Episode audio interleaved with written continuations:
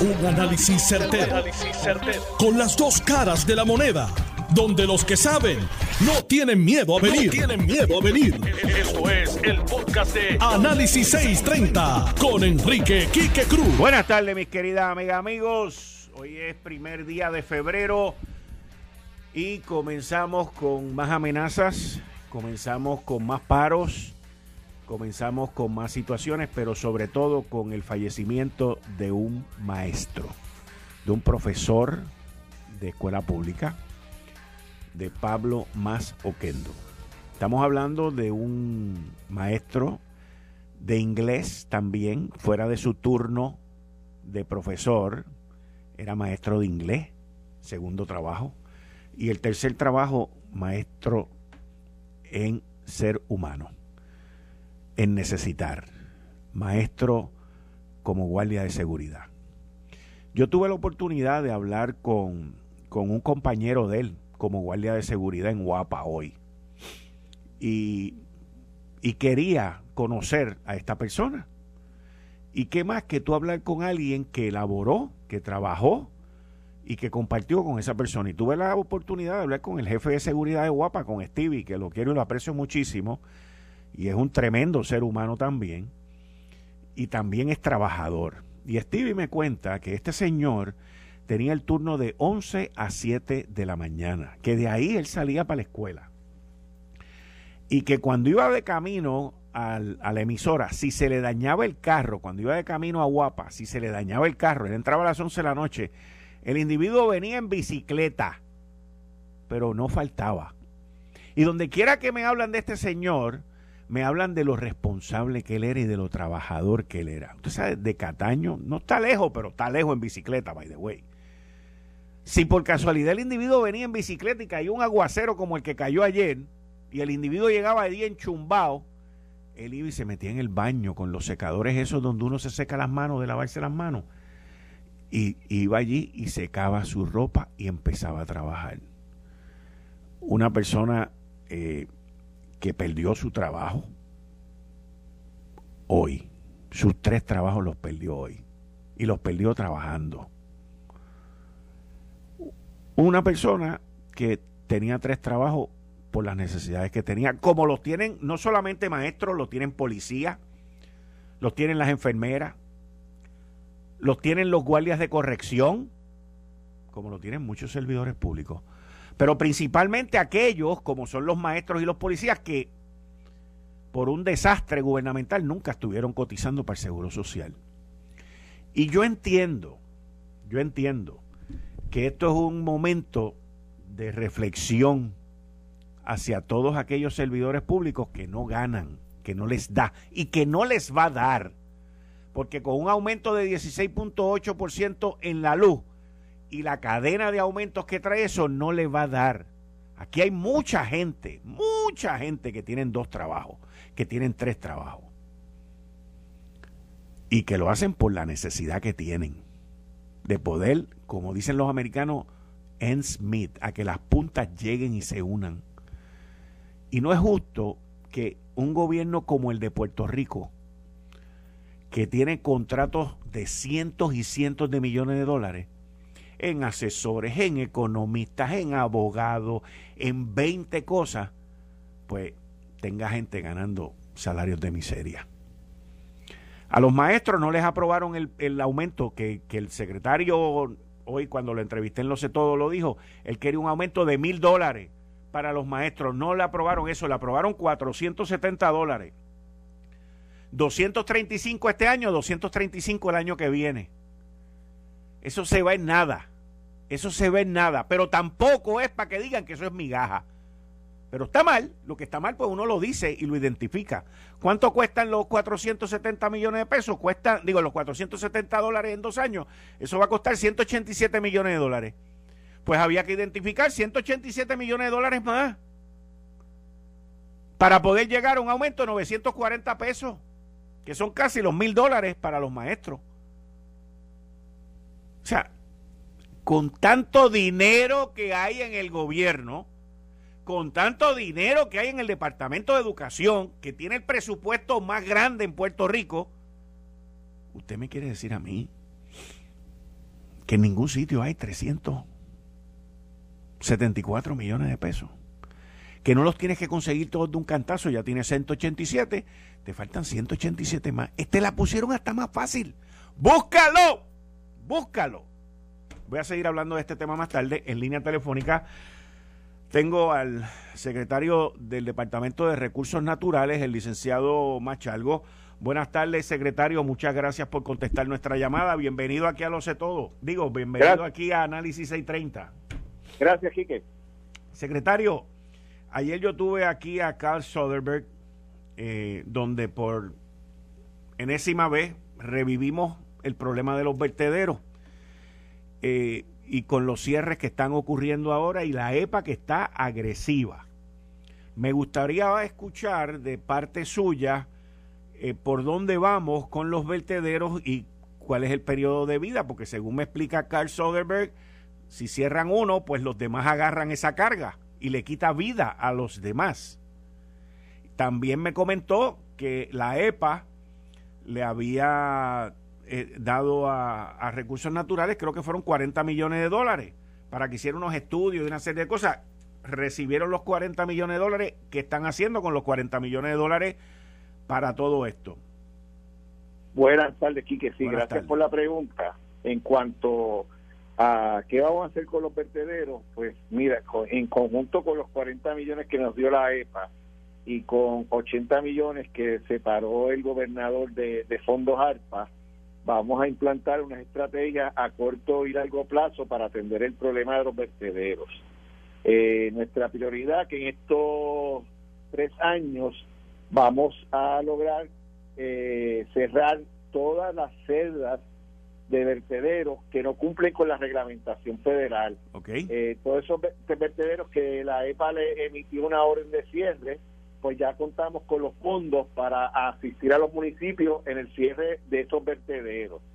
Pero también no se limita a eso. Con, con, los fondos de la EPA y fondos que vamos a gestionar a través del CDBG, vamos a abrir celdas nuevas en varios vertederos para, para extender la vida útil de los vertederos y que todas esas celdas pues tengamos una capacidad para, para atender esto en 20 años. Además, con los 40 millones de, DRAEPA, ya vamos a contratar un estudio de caracterización para identificar cuánta basura se produce en Puerto Rico, cuál es la cantidad, cuál es su composición y también vamos a sacar una solicitud de propuestas para el plan de manejo de desperdicios sólidos a largo plazo.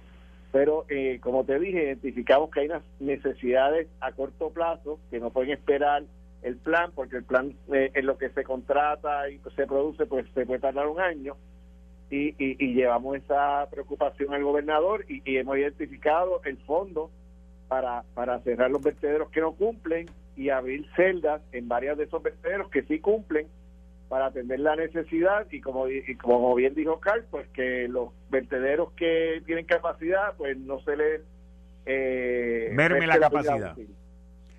Y, y le pregunto, ¿cuántos vertederos hay hoy? Hay 19 vertederos. ¿Y cuántos van a estar cerrados dentro de los próximos 48 meses? Eh, vamos a estar en 48 meses, vamos a... Perdón, 48 meses, no, perdón, perdón, perdón, 48 meses es demasiado. En los próximos 18 meses era lo que quería decir. De 18 a 24 meses. Te voy a decir el, plan que tenemos ahora. Okay, vamos a cerrar eh, Arroyo, Calle. ¿Para cuándo? Eh, vamos a comenzar a trabajar con estos municipios para este año, para que... Eh, Arroyo, Calle, Arecibo, Arecibo. Cabo Rojo.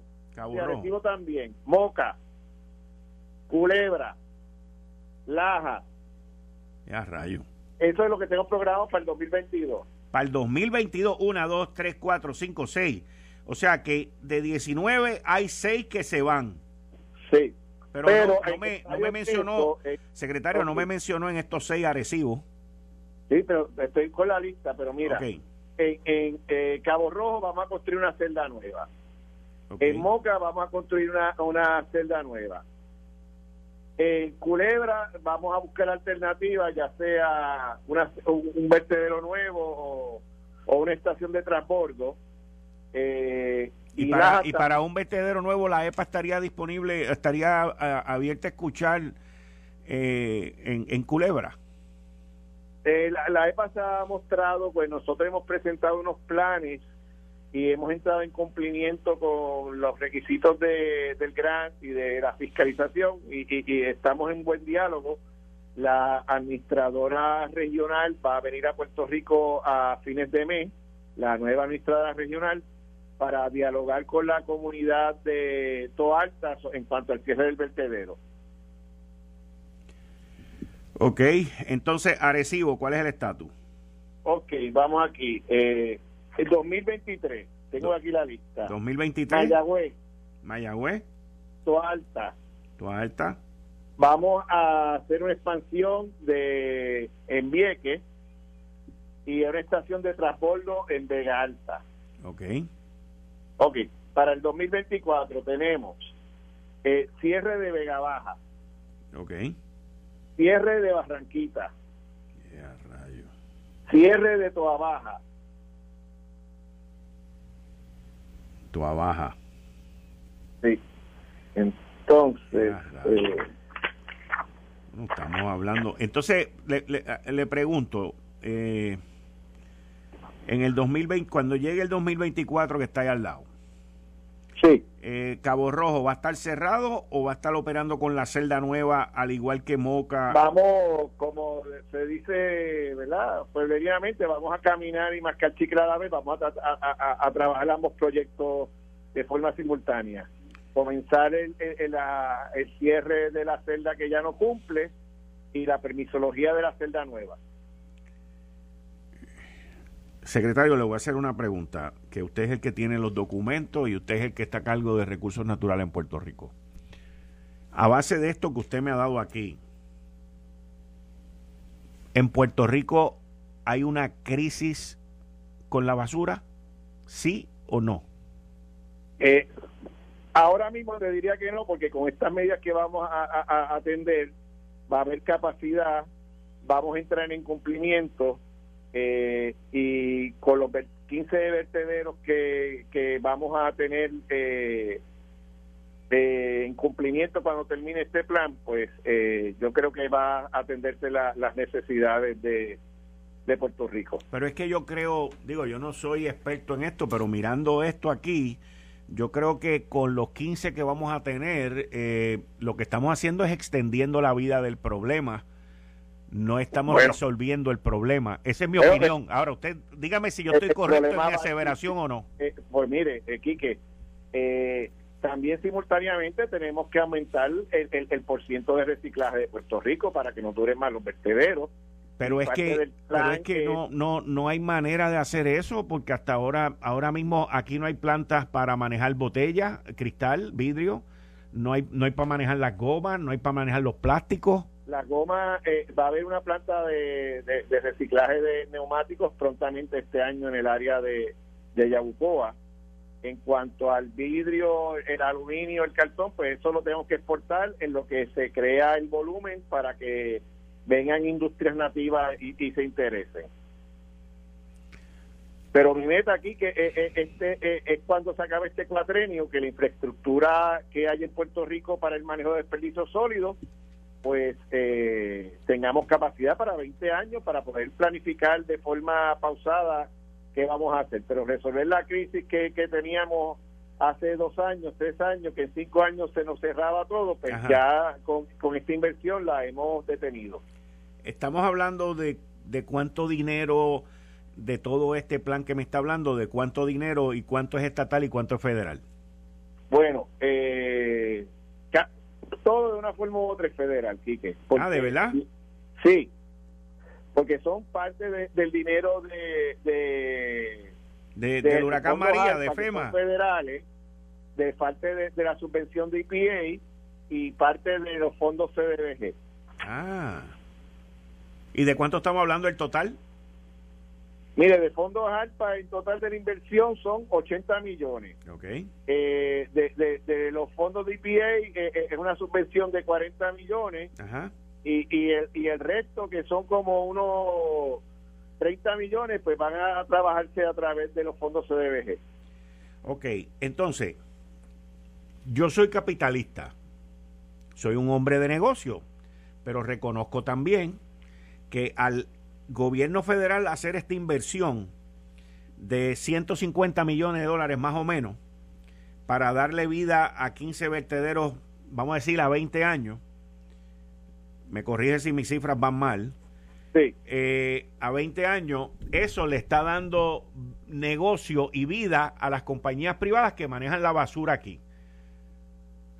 Eso es Bueno, correcto. eh, eh, sí Eso que es correcto. Hay varios vertederos que están operados por operadores privados en el área sur, en el área este de Puerto Rico, que son un negocio autosostenible.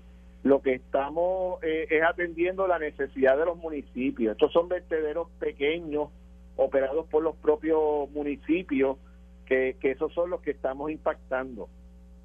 Eh, los vertederos privados, eh, eh, eh, tú que eres capitalista, pues son negocios au- autosostenibles. Sí, son son, son- sí, estamos pero mi- aquí son los, los, los- los municipios pequeños. Lo sé, pero mi punto, mi punto es que aquí hay empresas privadas manejando vertederos que van a recibir una inversión o una subvención de dinero federal que le va a permitir a ellos seguir haciendo negocios que pueden dentro de los próximos 10 o 15 años subirle los costos por el manejo de la basura a esos municipios y los municipios por ende van a tener que subir sus impuestos a sus ciudadanos por el manejo de la basura cuando esto está siendo subvencionado por los federales. E- ¿Entiende Yo- mi, mi, mi razonamiento? Eh, eh, Yo, yo lo entiendo, pero difiero de él. Yo, ok, Porque estos son vertederos eh, eh, pequeños, administrados por los propios municipios, o en todos de los casos, si no tienen la capacidad, pues contratan una compañía que, que, que, que opere el vertedero, pero no, no, no son vertederos operados por el sector privado. Esos, los operados por el sector privado no están recibiendo subvención. ok, ok. Eh, porque no la necesitan, están, están en cumplimiento y están operando bien y, y, y, y están teniendo su vida útil. Por ejemplo, tu abaja. Sí, Tu abaja, usted me dijo que para el 2024 exacto. se cierra y no vuelve a existir más o se le va a añadir celda. Eh, Toa Baja, eh, como eh, está operado por el sector privado, Ajá. el sector privado va, va a solicitar permiso para para, para, para añadir una, una celda, pero eso no lo va a subvencionar el gobierno. Ah, e- esa era mi pregunta. Ok, y digo, cojo a toda baja porque sé que toda baja está privado. Sí, Este, y, o sea que los privados no van a recibir ningún tipo de dinero federal para esto. no, esto, esto lo va a recibir directamente los municipios. Ok, ok, está bien. Entonces, luego de que este plan que termina en el 2024 termine, pues estos 15 vertederos van a tener una vida aproximada de 20 años. Entonces, Exacto. y, y en el camino para las próximas generaciones, ¿qué vamos a hacer que se haga concreto? En el camino para las próximas generaciones, pues te dije que esto es un plan a corto y largo plazo. Ajá. eh, estamos con parte de la subvención de los 40 millones, pues te dije que está haciendo el estudio de caracterización y también está el plan de manejo. El plan de manejo es el que va a determinar la infraestructura que, que hace falta a Puerto Rico a largo plazo. Y ese plan de manejo lo vamos a someter a, a vistas públicas y a comentario público eh, para tener componentes de reducción, reuso, reciclaje, recuperación de materiales eh, mi, mi, mi sueño es como como tiene Madrid que tiene un área industrial de reciclaje y se reciben ahí todos los residuos y, y ahí se hace todo el reciclaje de, de, de- la comunidad de Madrid ¿Se podrá hacer eso aquí en Puerto Rico? yo no veo por qué no aquí hay uno Yo lo que pasa es que eh, aquí también critican, aquí que- critican que y, y- protestan por todo. ¿Cómo? que, que yo veo que aquí hay unos lo- lotes industriales en Puerto Rico que, que se pueden habilitar para eso Ok. Secretario, así a- a- cambiando el tema, antes de que nos vayamos, eh, el, el Departamento de Recursos Naturales tiene una serie de propiedades que yo no sé por qué están en recursos naturales, y yo me imagino que usted tampoco. Eh, pero por ejemplo, el, el, el zoológico, usted tiene también propiedades de, de estas que eran del que, que, son del gobierno para vacacionales que están cerradas desde hace años de por una María, o sea, recursos naturales tienen ese tipo de tenemos administramos le damos el programa de parque del Departamento de Recreación y Exacto. y, eh, y, estamos eh, recibimos también tengo buenas noticias, recibimos eh, de parte del gobierno por los fondos ARPA un, una subvención de 25 millones para rehabilitar en todo aquello que no se está cubierto por los fondos de FEMA. Ya hemos adelantado muchísimo con los fondos de FEMA, por ejemplo, ya tenemos los, los proyectos de Punta Santiago en Humacao, eh, ya fueron obligados y el del zoológico, eh, pero eh, lo que no cubre FEMA lo va, se va a trabajar a través de los fondos ALPA. ¿Y usted cree que eso debería estar bajo recursos naturales? Pregunto yo. Algunos sí, otros no. Y eso... Hay algunos que yo encuentro que hay sinergia entre las cosas que hace el departamento, otros pues quizá... Por ejemplo, pues, le voy a dar un ejemplo que me viene ahora... Otra forma. Le voy a dar un ejemplo que me viene ahora, o sea, las, cavernas de Camuy. O sea, entiendo que la supervisión de que esa reserva natural se mantenga bien, pero yo no veo a la agencia pues operando eso. Y, y bueno, eh, eh, eh, en ese sentido, pues mire, es una caverna, nosotros administramos la ley de cuevas, cavernas y sumideros, que hay, hay, hay una afinidad con la misión del departamento. Ok. Y, para terminar, los cuerpos de agua que están debajo de los vertederos, ¿han hecho ustedes algunos estudios o algo? Bueno, eh, parte, nosotros aprobamos un nuevo reglamento de vertederos el año pasado que requiere que se realicen monitoreos por los operadores de vertedero para la calidad de agua de los acuíferos que están circundantes al vertedero y por eso es bien importante este plan de cierre de vertederos para cerrar estas celdas que no cumplen, que ahora mismo están afectando los, o pueden afectar los acuíferos. Y en términos de el, el lío este de AES Agromax y todo ese revolú allí en Guayama. Bueno, nosotros también eh, fuimos eh, diligentes, aprobamos un reglamento para la disposición de residuos de combustión de carbón para que no pudieran depositarlo en Puerto Rico y se les requirió que usaran el, liner en, donde ellos ponen el carbón en lo que lo sacan de Puerto Rico con la con la barcaza y hay una serie de, requisitos de monitoreo que se le ha impuesto a, a, a ese. Secretario, Muchas gracias por atendernos. Muchas gracias. Ahí ustedes escucharon al secretario de Recursos Naturales, el licenciado Machalgo. Tienen ahí el plan de lo que se va a llevar a cabo aquí en Puerto Rico. Es una solución y un plan a tres años para el 2024 que le va a dar vida a 15 vertederos por aproximadamente 20 años, pero 20 años se van así. Y nosotros tenemos que empezar a trabajar esto desde ahora para las futuras generaciones. No hay de otra no hay de otra. A la lata de la basura no se le puede seguir pateando. Eh, estás escuchando el podcast de Noti1. Análisis 630 con Enrique Quique Cruz. 5 y 34 de la tarde de hoy, martes, primer día de febrero. Faltan 13 días para San Valentín por ahí. Del año 2022. Tú estás escuchando Análisis 630. Suscríbete a mi canal de YouTube para que no te cuenten y no te lo pierdas. Enrique Quique Cruz en mi canal de YouTube, al igual que en Facebook y en Twitter, Enrique Quique Cruz. Y me pueden dar follow en Instagram bajo Soy Quique Cruz.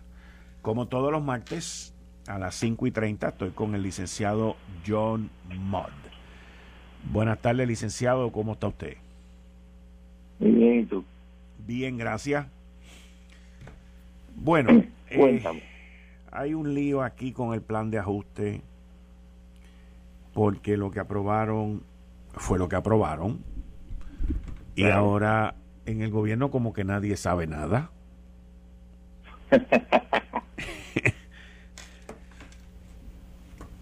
¿Qué, ¿Qué tú crees? Mira, eh, ya personas me han contactado en consulta sobre, aparentemente hay un lío fuerte con retiro. Y pues lo que hay que hacer es simplemente el gobierno tiene que ponerse de acuerdo que no se va a hacer, punto. Y sentarse con los... Es más, debió haber hecho un como un pronunciamiento, un statement. Mira, esto es así. Pero no lo ha habido, tienes toda la razón. La mayoría de la gente que me escribió a mí cuando anunciamos en este programa la semana pasada lo de la policía de Puerto Rico, eh, están esperando que alguien se siente y diga, uno más uno es dos, dos más dos es cuatro, cuatro más cuatro es ocho, ocho más ocho es dieciséis, no pasa. Eh, eso no puede ser tan difícil, porque obviamente hubo acuerdos con la Junta, etcétera, etcétera, con retiro, y el retiro de policías más todavía.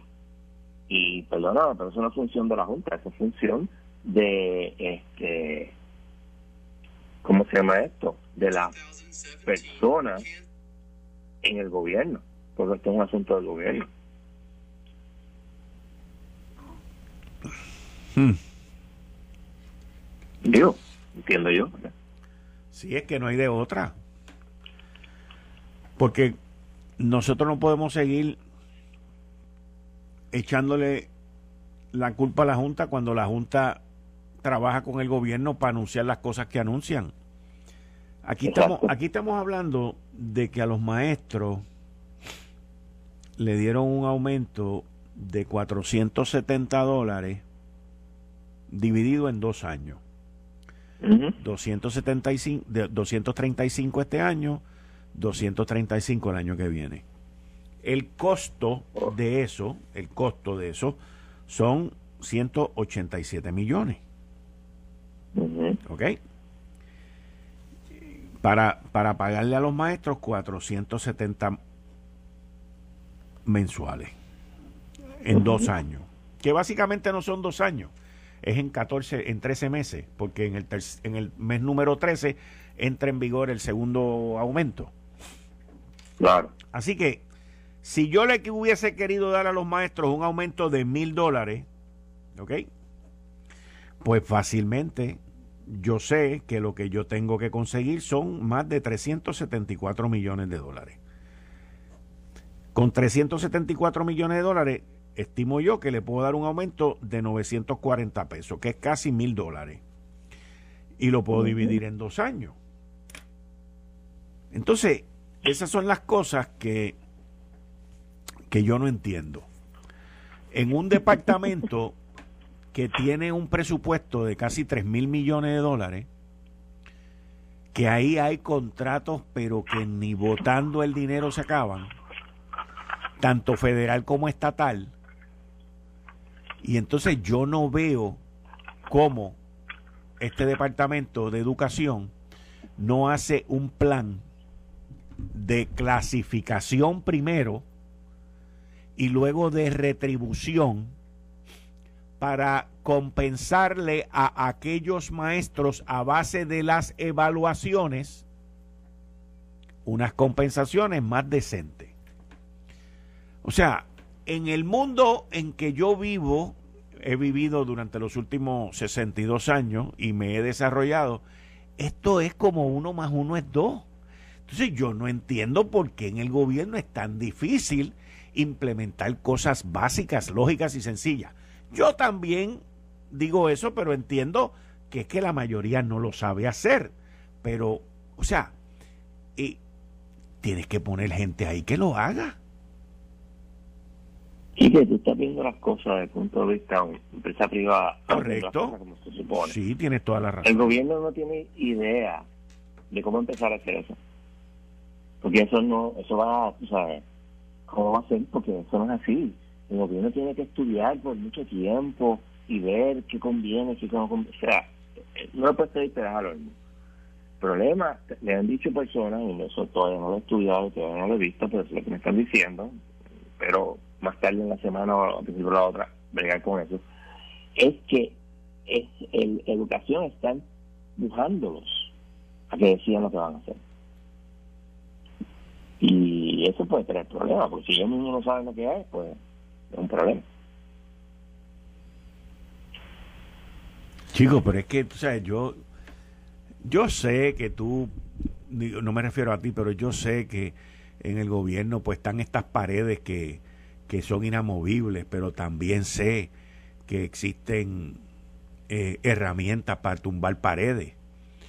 Eh, claro. Y, y, que cosas que si tú tienes el interés y la voluntad, las puedes ah, hacer. Interés y la voluntad. Exacto. Interés y la voluntad. Exacto. O sea, mira, yo he visto, yo he visto desde la época de Romero Barceló para acá, con distintos gobernadores de ambos partidos, yo he visto que cuando esos gobernantes han querido hacer algo, chacho, eso es todos los días, a palo limpio. Al igual que te he visto y he estado sentado en reuniones donde el gobernante le da una instrucción a un idiota, porque es un idiota, y le dice, para el lunes yo quiero esto, y el lunes tú vas y te reúnes con el idiota y el idiota te dice, no, es que lo que el gobernador dijo no se puede hacer. O sea, eso yo lo he visto, eso no es que me lo han contado, es yo lo he visto.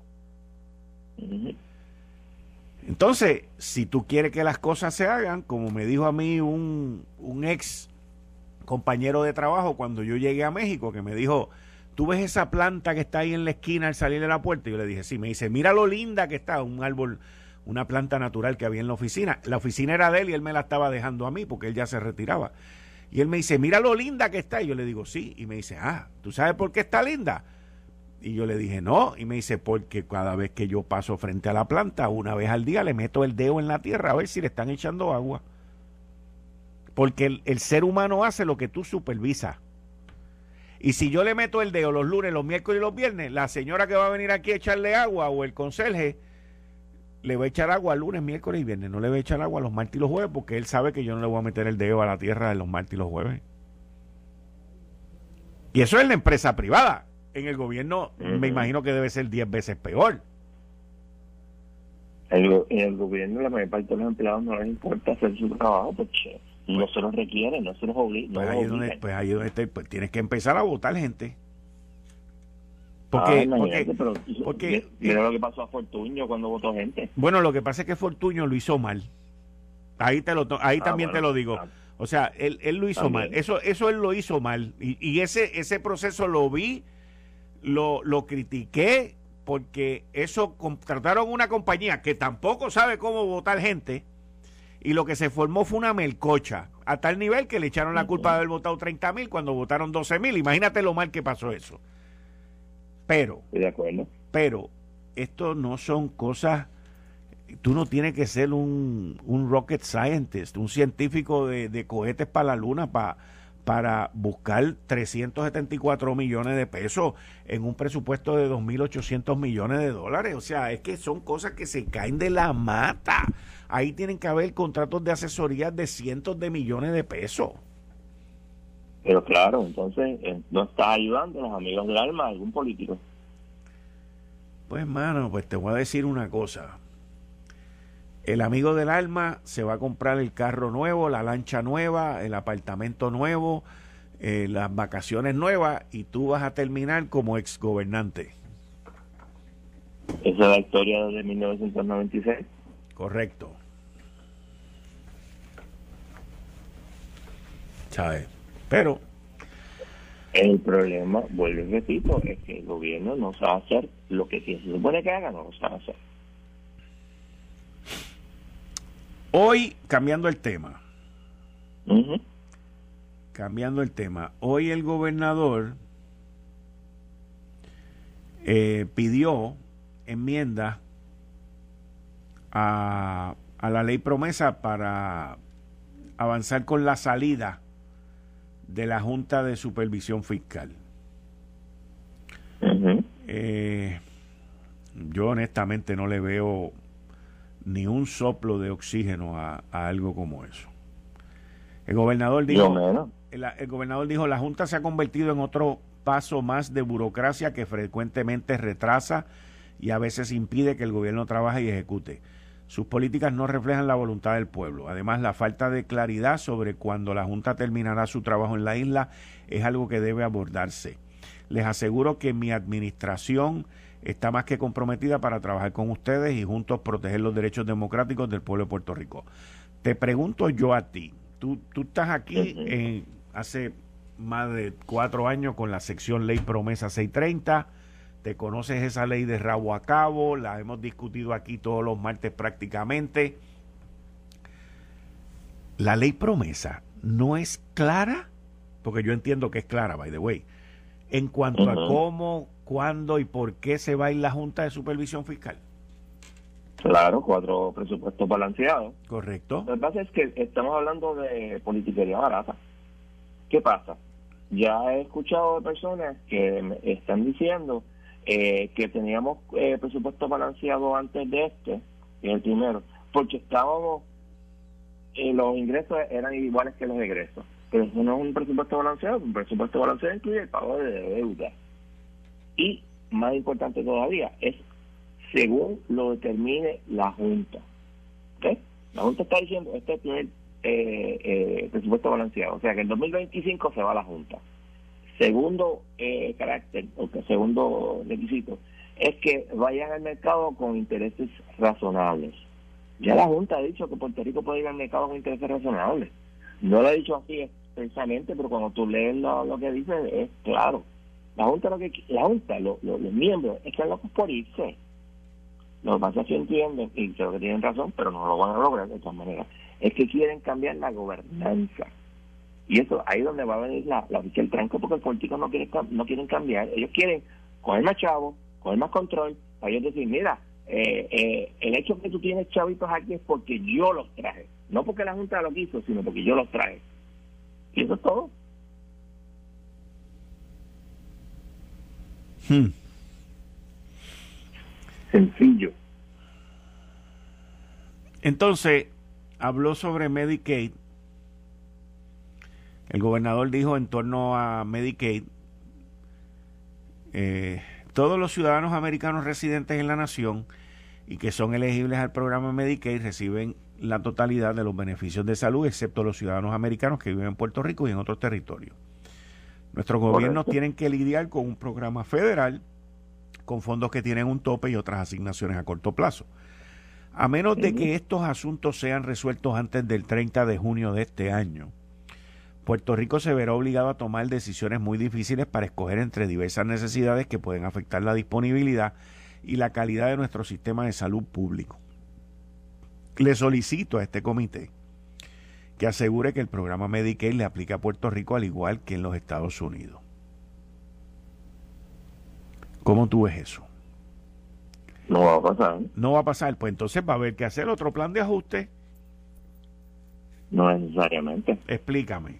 Los chavos, los chavos los hay, Kiki. El problema es que el gobierno tiene que hacer sacrificios que no quiere hacer. Porque tú, yo lo he dicho 20 mil veces.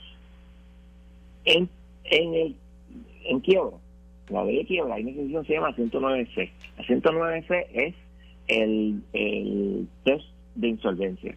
Puerto Rico no pasaba el test de insolvencia, por eso porque la eliminaron de promesa. Puerto Rico tenía los chavos, lo que pasa es que querían seguir en la jauja, en la fiesta. Porque aquí, ay, estamos en austeridad. Imposible, porque los gastos del gobierno han seguido aumentando. No han votado ningún empleado público. Y ahora, después de que aprobaron el plan de ajuste, van a dar aumento ¿Dónde, están los problemas económicos en Puerto Rico? En ninguna parte. Son todo inventados. Ok. Cambiando el tema, John, que vi un tweet que tú enviaste que pusiste not good. Eso no está bueno.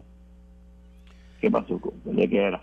de Rusia y ah, de Rusia, Ucrania y Estados Unidos. Eh, eh, international, international diplomatic efforts ongoing amid military tension between Russia and Ukraine. Esto se trata sobre eh, los avances o las gestiones diplomáticas que se están llevando a cabo en lo que está pasando con Rusia y Ucrania. La primera pregunta que te quiero hacer antes de que entres en ese comentario que tú hiciste sobre ese tweet. ¿Tú crees que Biden, dentro del desastre que tiene doméstico en la nación, la inflación, la economía, todo ese tipo de cosas. Y, que no pega una ni con Crazy Glue. ¿Tú crees que él está eh, exacerbando esto, ampliando la peligrosidad de esto o la amenaza de Rusia para opacar los líos que tiene doméstico? Siempre podría ser. Ok. O sea, no, no puedo decir que no. Te- la, la razón por la cual te digo eso es porque eh, yo los otros días, hace poco, vi una conferencia de prensa de Putin eh, y, y tiene unos argumentos que cualquiera de nosotros como presidente de una nación los estaríamos desplegando. En términos, Bueno. de, en términos de la expansión de, de la alianza del Atlántico Norte, en términos del despliegue de los cohetes y todo ese tipo de cosas. Que sea verdad o que no sea verdad, que sea corroborable o no sea corroborable. Estoy hablando del discurso. Yo no corroboré nada. Te estoy hablando del discurso de él. O sea, el ex jefe de la KGB. Este, o sea, pero, pero lo escuché ante la duda, obviamente, porque ese es el problema que él tiene, el que le crean. En- estoy hablando del lado de acá de la verja, no del lado de él. Pero, pero sonaba, sonaba convincente. Y, y sonaba que el tipo estaba haciendo un esfuerzo por tratar de hacer una diferencia en la guerra de los medios. Dime. Se me cayó la llamada. Eso debe haber sido la KGB o Putin o alguien que no quería que, que el licenciado John Mott me contestara, pero lo vamos a llamar ya mismo. Ya mismo lo vamos a llamar de vuelta. Eh, yo vi esa conferencia de prensa y Putin le está hablando obviamente a su gente, a los rusos. Le está hablando a los países alrededor que tenga de aliado y le está hablando a aquellos que no se quieren meter, como lo es Alemania. Ya tengo en línea de vuelta al licenciado John Mott. Cuéntame, John. Ok, primero tienes que entender que ha sido un interés de Rusia desde los tiempos del siglo XIX tener un buffer zone, un, Eso tiene un nombre en un español. entremedio, un entremedio de Alemania y Rusia.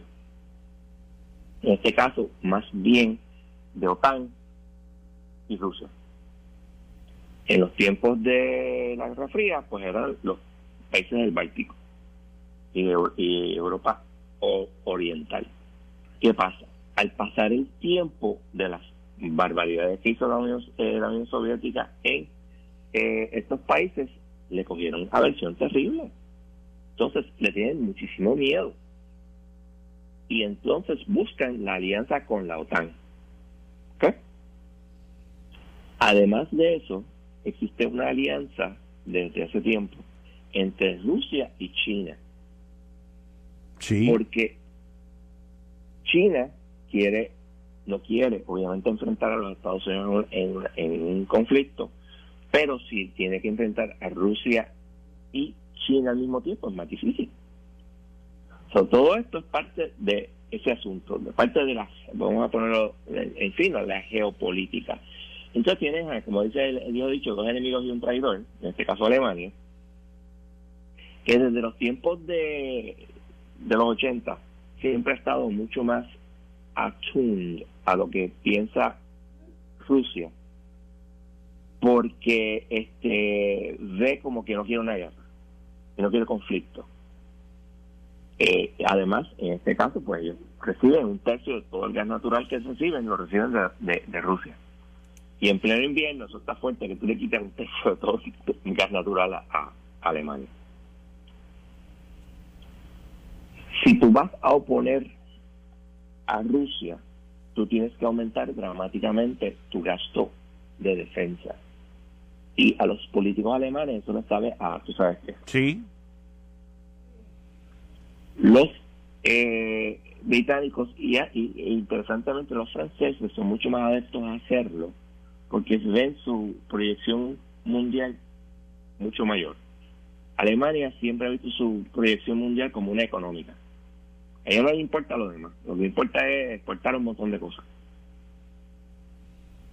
Y ese es el conflicto que tenemos. La pregunta es, ¿vamos a ver un conflicto o no lo va a haber? Ok, yo te iba a hacer esa pregunta a ti. Yo tengo una contestación. Yo quiero saber cuál es tu posición sobre eso.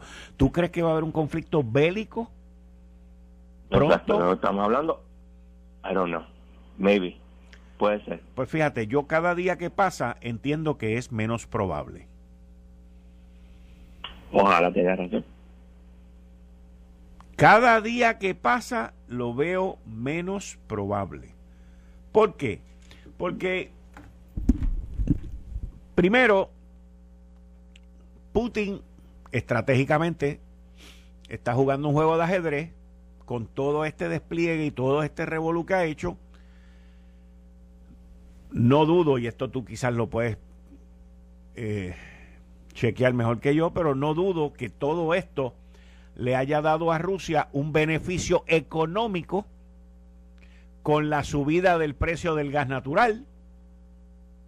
Y obviamente el petróleo. Exacto. ¿Ve? Así que él habrá movido 100 mil tropas, se habrá gastado, qué sé yo, 200 millones de pesos, pero en las ventas de gas natural, en la subida de precio y de petróleo, el tipo se ha ganado 2 billones, 2 mil millones. No lo dudo, no, no tengo los números, pero eso soy yo acá en mi matemática mental. Por otro lado, en el invierno, y, y tú sabes esto, desde la época de Napoleón, lo vimos, con Napoleón, lo vimos con los alemanes invadiendo a Rusia. El momento para tú hacer estas movidas este, bélicas no es momentos de frío. Y después cuando se va la nieve viene el fangal, porque eso es así. Que tampoco es un momento bueno con el fangal el tú meterte en guerra. En adición a eso, él lleva con, esta, con este cuento y con esta diatriba lleva ya como tres o cuatro semanas o un mes y le ha dado la oportunidad a los Estados Unidos de mandarle misiles, de mandarle un montón de armamento a los ucranianos, de movilizar tropas supuestamente cerca de, las alianzas de, de, la OTAN, de NATO, y de estar un poquito mejor preparado a si el tipo hubiese atacado hace un mes atrás. Por lo tanto, mientras más pasa el tiempo, estoy hablando de este momento, de hoy, ¿ok? Mientras más pasa el tiempo, menos probable yo lo veo. Ahora, si él deja esas tropas ahí, que es costoso dejarlo, hasta el verano, pues el verano ya las condiciones son distintas. ¿Ves? Y ese, por lo menos, esa es mi manera lógica, no, non bélica de verlo. Ok, en un blitzkrieg, lo más importante es el dominio aéreo. Estamos claros, estamos bien claros. El dominio aéreo aliado, o sea, de OTAN, es, más, es de mejor calidad que el de los rusos.